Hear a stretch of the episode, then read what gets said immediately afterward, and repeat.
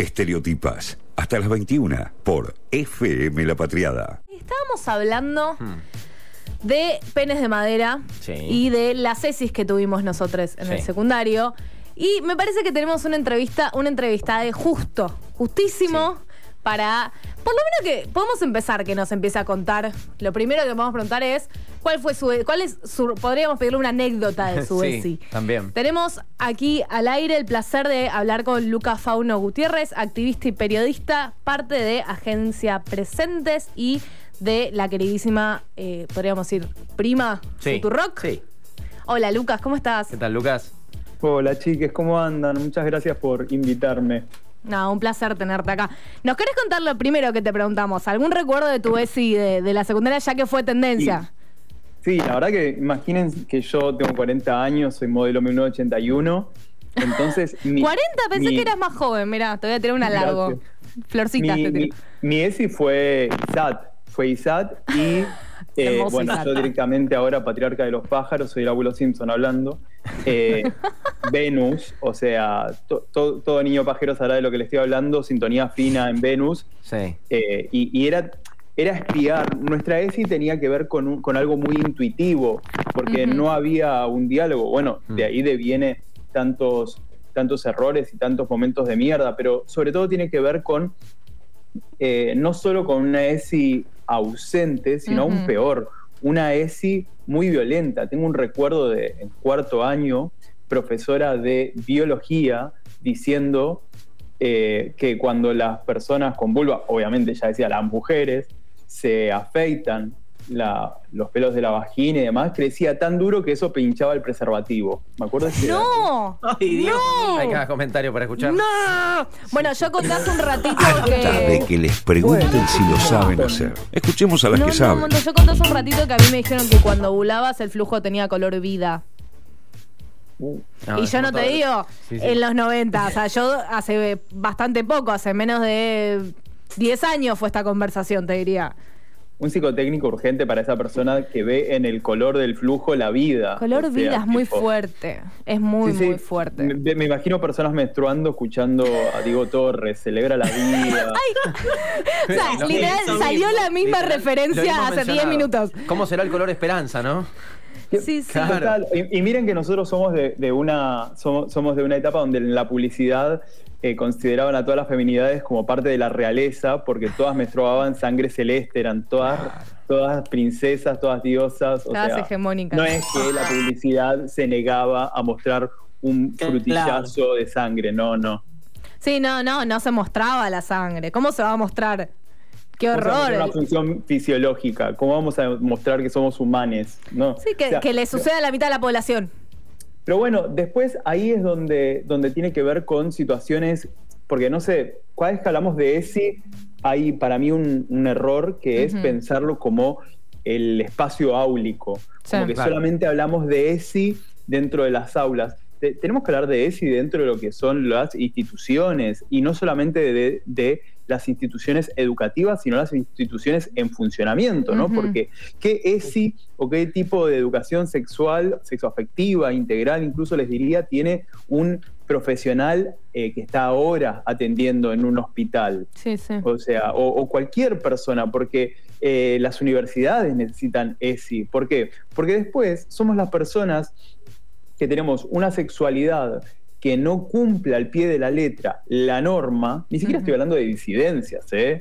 No, no, no, estoy hablando de correrse un poquito. Sí, Somos sí. quienes nos encontramos violentadas en cualquier sistema de salud, en cualquier sistema educativo, en cualquier sistema que nos debería responder. ¿Y qué va a pasar ante ello? Nos expulsa.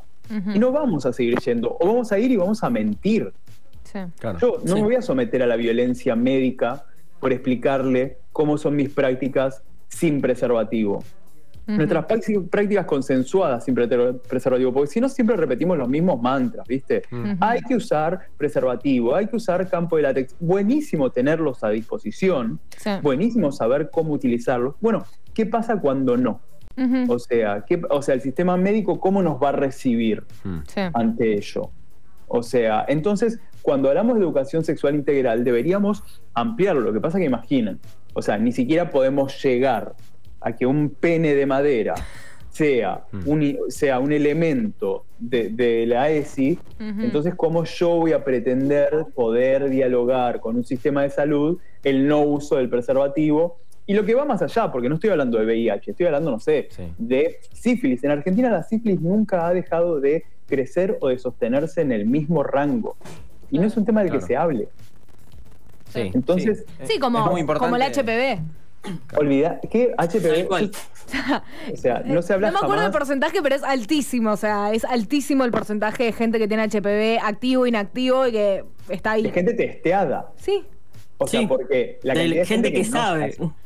claro, de, la cantidad de gente que no se hace un control. Porque lo mismo con la sífilis también sucede. Al, ser asintomáticas muchas veces, nunca lo hacemos. O cuando, a ver, quienes somos usuarios de aplicaciones de, de contactos y de Garchi, como por ejemplo Grinder, yo muchas Sí. veces leo que ponen eh, acá sano. No. Y, y Mm. cuál es el pivot de la sanidad, no? O sea, que por ser VIH negativo vos te considerás sano? O sea, que te haces... Hay un estigma. que- ni hablar, y, Sí. y más allá de... ¿Y de- qué es esa aclaración? Sí, además que esa aclaración, claro. Claro, o sea, vas a venir con todos los análisis y me vas a mostrar todas las cosas que no tenés. ¿Qué quiere decir? Total, pero además, o sea, eso, ¿no? Pensar que lo sano y lo no sano lo define el VIH, como si después no tendríamos estas si- situaciones de gonorrea, de Sí. sífilis, de BPH. Y también creo que parte de nuestra ESI debería ser aprender a vivir con los virus. Sí, total. Porque tenemos todo el tiempo una urgencia por las curas. Se los dice una persona viviendo con VIH que hace 40 años existe o sea, se- el SIDA, o sea, el- hace 40 años se- hubo la primera alerta Mm. y nada más que lo que yo quiero obviamente es la cura. Sí. Pero también tenemos que aprender a vivir con los virus, porque si no sucede lo que está pasando ahora con, con el COVID, con la COVID-19, que todo el tiempo repetimos como un mantra idiota. Bueno, cuando todo esto pase, bueno, no sabemos cuándo va a pasar no. todo esto. Buen punto. No, no, ya, Entonces, ya ¿cómo aprendimos que no eran aprendemos? 15 días. Total, entonces es aprender a vivir con los virus y lo que eso, lo que ello implica, ¿no? Sí. Aprender a vivir, a saber, bueno, cuáles son nuestros cuidados ahora, porque si no, vivimos en esta idea utópica de la zanahoria delante del burro, siempre corriéndola, siempre persiguiéndola, y no estamos viviendo, no estamos dialogando con nuestro cotidiano. O Sí. sea, no sabemos vivir con los virus. Entonces, cuando necesitamos una cura y demás, también que buscamos siempre un culpable. ¿Y quiénes son los culpables?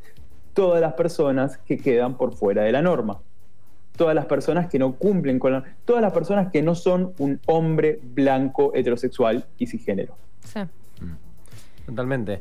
En nuestras redes sociales, te cuento, Lucas, eh, abrimos una cajita de preguntas para que justamente te puedan enviar algunas de ellas. Qué miedo. Y eh, arroba estereotipas. Fuera muy tranqui, Lucas, sí, no te fueron tranqui, preocupes. fueron tranqui. Eh, una es de Arcos Valcárcel Sandra, arroba Arcos Valcárcel Sandra, que puso: ¿Qué aspectos deberían ser modificados para atender a las necesidades de, que, de quienes son VIH positivo? Me parece que tiene que ver con una, como les decía recién, cuando hablamos de ESI tiene que ver Sí. con educación sexoafectiva integral. Tiene que haber como algo integral. Primero pensar eh, en la información, ¿no? en datos importantísimos como indetectable igual intransmisible, que una persona VIH positiva que adhiere al sistema de salud y al tratamiento puede alcanzar la indetectabilidad, es decir, que el virus no se detecta en su cuerpo. Esa persona no transmite el virus. Bueno, esa información es clave. Pero, ¿qué pasa? Esa información no puede construir personas VIH de primera y de segunda. Porque ¿qué hacemos con las personas detectables? Sí. O sea, y esto tiene que ver con nuestra salud integral. Esto tiene que ver con tener la información, tener los cuidados. Yo creo que con respecto al VIH lo que tiene que haber es dejar de andar el tabú. O sea, Sí. de- y, y so- y sobre todo información.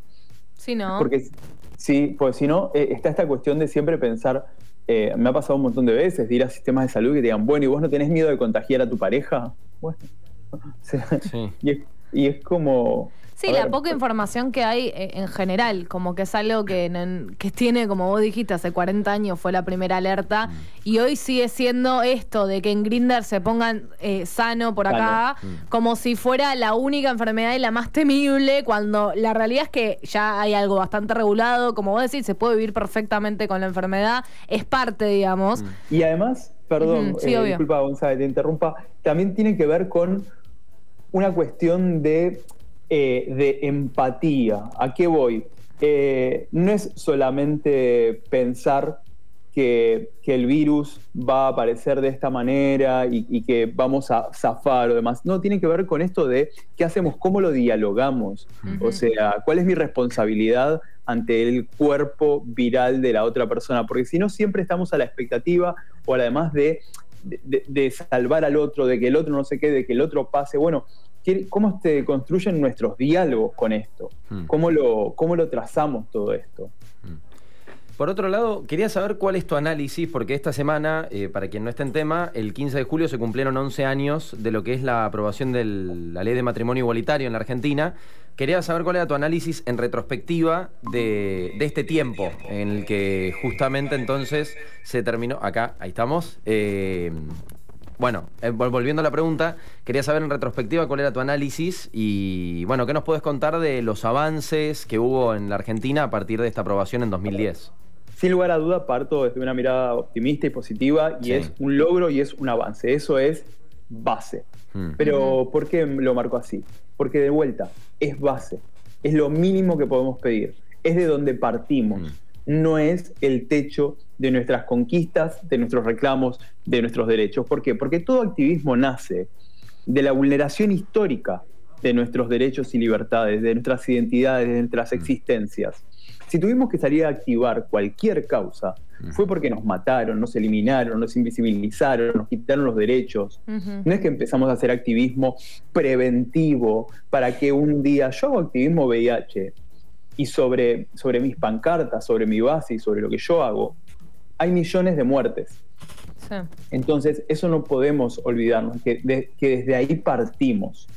Entonces, matrimonio igualitario eh, debería haber sido un comienzo. Yo tengo una imagen muy, muy vívida de la diferencia de lo que fue la plaza de mayo, perdón, la plaza del Congreso, de los sí, dos sí. congresos, el día de la aprobación de matrimonio igualitario y el día de la aprobación de ley de identidad de género.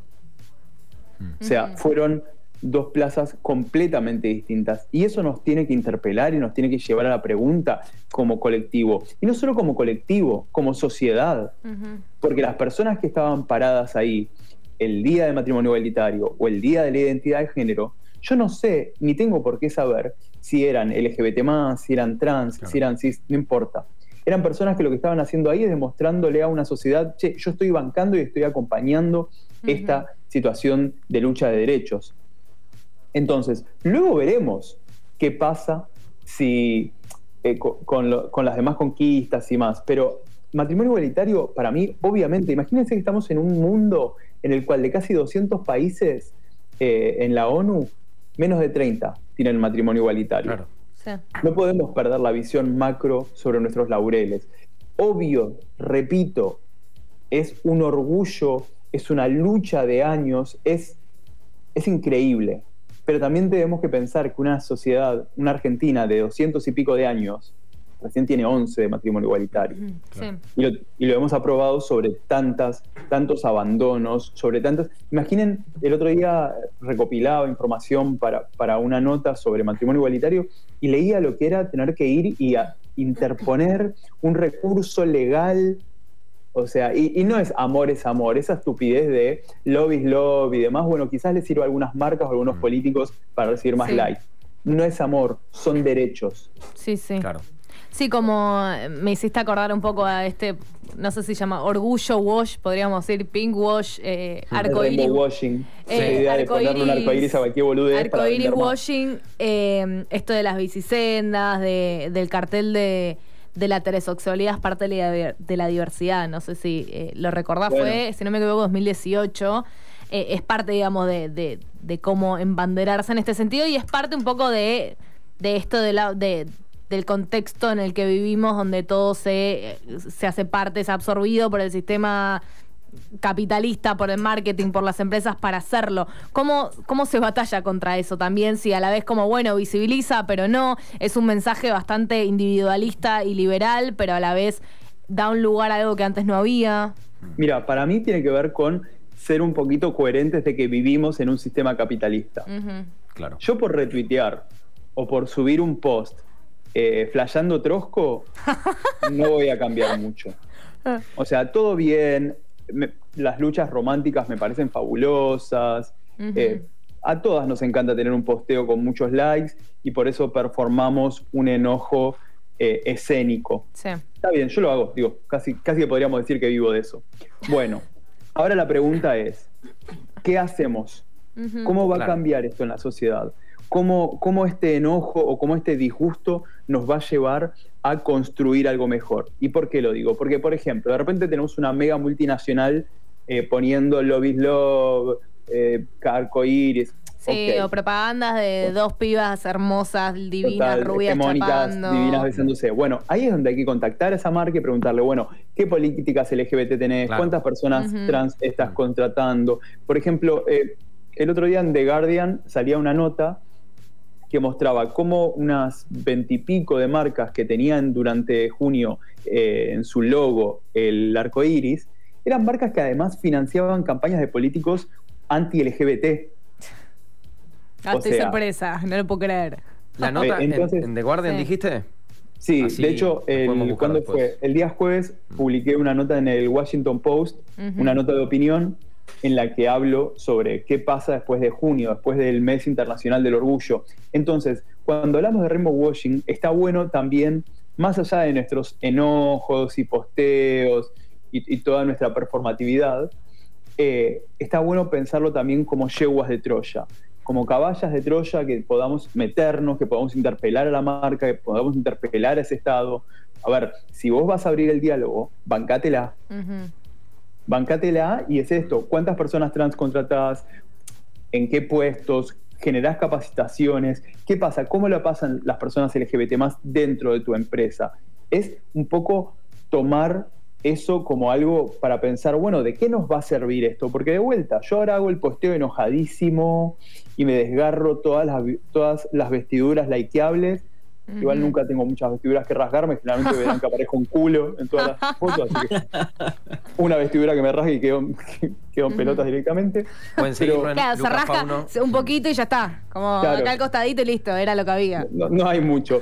Entonces, me parece que tiene que ver con entablar los diálogos, y, y no lo digo desde, desde un lugar de, de asimilacionismo o de calma, de ah, voy a ir a hablar. No, sino pensar cómo eso nos puede llevar a poder cambiar la, la estructura, a poder cambiar la vida a una persona, que una persona pueda empezar a entrar a estos trabajos Sí. y demás, porque si no, es, vamos, nos quejamos, rompemos todo y queda lo mismo. Y es básicamente las- lo que pasa en Twitter, ¿no? Twitter es, vamos, nos enojamos, nos cagamos a puteadas entre todos, eh, nos bardeamos entre todos, cancelamos a esta, cancelamos al otro, me cancelo a mí mismo, te cancelo a vos por las dudas, cancelamos Twitter. Sí, Y mañana la causa trending topic es otra Sí. y nadie se va a acordar lo que pasó ayer y de lo que pasó ayer nadie, no le cambió la vida a nadie. Yo me acuerdo cuando fue lo de eh, Jimena Barón y la canción Puta, por ejemplo, que más allá de la postura que tengamos, si estamos a favor del trabajo sexual o no, demás, ¿a quién le cambió la vida todos esos dos, tres, esa semana de ataques y de bardeos y demás? Mm. Entonces, me parece que tiene que ver con eso, con pensar, bueno, ¿cómo, cómo lograr que esto, o si no directamente asumamos, che, Mm. yo, mi queja no es para mejorarle la vida a nadie, mi queja es para conseguir likes y seguidores y Sí. bravo por ti. Sí, un poco lo que decías hace un rato de, de que nos interpela como sociedad y que no, y que para postear y putearnos en Twitter estamos, pero bueno, después las plazas no están tan llenas como Twitter. Total, Eh, y, no solo las se plazas vio hace porque- poco el cupo laboral, cuando se votó el cupo laboral trans, cuando se sancionó, no, no, no había una gran cantidad de gente como si la hay en Twitter hablando del tema y Total. discutiendo y diciendo Y- boludeces. E incluso, e incluso también mirá, porque recién mientras hablaba de esto me acordaba de- del posteo de una amiga, Flor. Ujú. Flor es usuaria de silla de ruedas. Y ella siempre dice, cada vez que nos dicen vayamos a la plaza, ¿sabes lo que implica para mí trasladarme en una sociedad que no dialoga y que, no- que- que expulsa a las personas con diversidad funcional, a las personas usuarias de silla de ruedas y demás? ¿Y qué pasa? Todo esto tiene que ver con que siempre nos pensamos eh, redondeando hacia lo hombre, lo hombre como concepto, lo hombre, hombre blanco, varón, cis, Sí. con dos piernas, con dos brazos, que puede caminar, que puede ver, que, Que no puede menstrua. escuchar y demás. Que no, totalmente. Entonces, eh, y, y no es para hacer un, viste, un shame, shame on me, no. O sea, no, no. todos mis activismos se olvidan e ignoran un montón de otros activismos. Total. Bueno, la pregunta es cómo podemos, o si queremos, día a día, ir modificándolo un poco más, por lo menos para entablar esos diálogos, porque si no, real que nos quedamos siempre dentro de nuestro algoritmo. Sí. Somos, viste, como siempre el algoritmo de hago esto y veo tres más similares y, y de acá no trasciendo. Y no sé si al final del día, nuestros activismos parten de los fracasos. Sí. O sea, nuestro activismo parte del fracaso, ha fallado la sociedad. Bueno, entonces, ¿por qué seguir replicándola? Sí. Bueno, Lucas, la verdad que me parece que hemos tenido una charla que, que nos nutrió bastante con respecto a, a este tema, aprovechando, como decía, que el jueves se habían cumplido 11 años de la ley de matrimonio igualitario, que como vos dijiste, hay muchas conquistas todavía para seguir teniendo, eh, Sí, es la muchas cosas para seguir poniendo el ojo Total. también. Esto, me quedo con esto que vos dijiste de que, ok, las empresas, eh, hay que ver también eh, a, qué, a qué políticos, por ejemplo, están financiando, o sea, hay que, hay que mantener un, un ojo crítico sobre todo y no simplemente Sí. sumarse al, al caballito de eh, sí, pride, orgullo, todo, y la verdad que al, al fin y al cabo no terminar haciendo nada. Sí, y- Así en todo, o sea, Sí. incluso, Sí, sí. perdón, incluso también en los temas ambientales, digo, eh, eh, hay que pensarnos interseccionalmente e incluso los temas ambientales también Mm. tienen que pensar Mismo, sí. el mundo que estamos sosteniendo, que estamos salvando. Yo no lo quiero si solamente van a vivir personas heterosexuales, cis, blancas y hegemónicas y demás. Yo no, no te voy a, entre comillas, sí, obviamente. esto no te voy digo, a militar esa salvación, digamos. Claro. Claro, no te voy a salvar un mundo lleno de paquis. O sea, si va a ser un mundo lleno de paquis, que arda. O sea, ¿sabes qué? me- me Que se tapen de acá a basura. comer claro, a comer petróleo. Sí. Entonces, pe- pensémonos interseccionalmente, porque hay, mi amiga Mariana Bugallo tiene una frase que a mí me parece muy, muy hermosa, que es, la cadena siempre se corta por el eslabón más débil. Y claramente si la cadena se corta, se va toda la mierda. Entonces, por eso hay que ser interseccional, por eso hay que ampliar la mirada. No porque seamos buena onda, Sí. sino por egoísmo. Porque si el otro falla, fallamos todos, porque la salida es colectiva. Sí. Sí. Buen punto. Bueno, Lucas, también yo me quedo con esto que dijiste, bueno, ¿cuál es mi aporte en esta discusión, no? Como, ¿qué estoy haciendo? Con mi expresión me parece como una idea muy interesante para tenerla todos los días presente, Mm, digamos, sí. porque por ahí entramos en vorágines que tiene que ver con la misma dinámica del mundo y las redes que, que nos chupan y de repente Sí. como, bueno, che, ¿qué estoy aportando? ¿Qué, ¿Por qué estoy haciendo esto? ¿Para qué sirve? Me parece que, que se, como esa pregunta se puede aplicar hasta en el momento que estás desayunando, ¿no? Como de- de existencia. Sí. Pero, um, Lucas, muchísimas gracias por tu tiempo, te agradecemos un montón. Sí, posta. Eh, Muchas gracias. Siempre un placer hablar con vos, nos encantaría siempre acá, eh, bienvenide. Eh, le cuento a los oyentes, si llegaron más tarde, que hablamos recién con Lucas Fauno Gutiérrez, activista y periodista, parte de la agencia Presentes y de Futurock. Muchísimas gracias de vuelta, Lucas. Un placer. eh, No, porfa, muchísimas gracias a ustedes. Perdón Gracias, si Lucas. pifié, quizás le dije el nombre mal a alguien, pues leí. No, porque hay algo, de, hay algo del MIT, le contamos a la Exacto. oyentada, es importante, hay Claro. algo del MIT de que se escucha, eh, los micrófonos que estamos Sí. acá en el piso se A escuchan veces, desde... claro, eh, aparecen los nombres de abajo y yo Claro. leí. Claro. Claro. No, porque- pero Sí, está se bien. escuchan desde el Está bien, está bien, operador, sí. que Sí, es sí. Gonza. Ah, y Claro. otra cosa. Todos somos Gonza. Arroba LucasFauno81 en las redes para quien quiera buscarlo. Síganlo a Lucas Sí, sí. Fauno. Yo debo admitir, y lo voy a hacer acá al aire, que soy una gran fan tuya hace muchísimos años. Hace muchísimos años cuando estabas, cuando subías las caricaturas. Cuando Ah. empezaste con todo eso, me encantaba, con tus dibujitos, el bi- bicho, todo eso, fantástico. Así Este que dibujo ilustrado por John Amarillo. Muchísimas, muchísimas gracias. Y bueno, es esto, es encontrarnos. Les mando un abrazo enorme. dale, gracias Lucas. Gracias, Lucas. Estereotipas por FM La Patriada.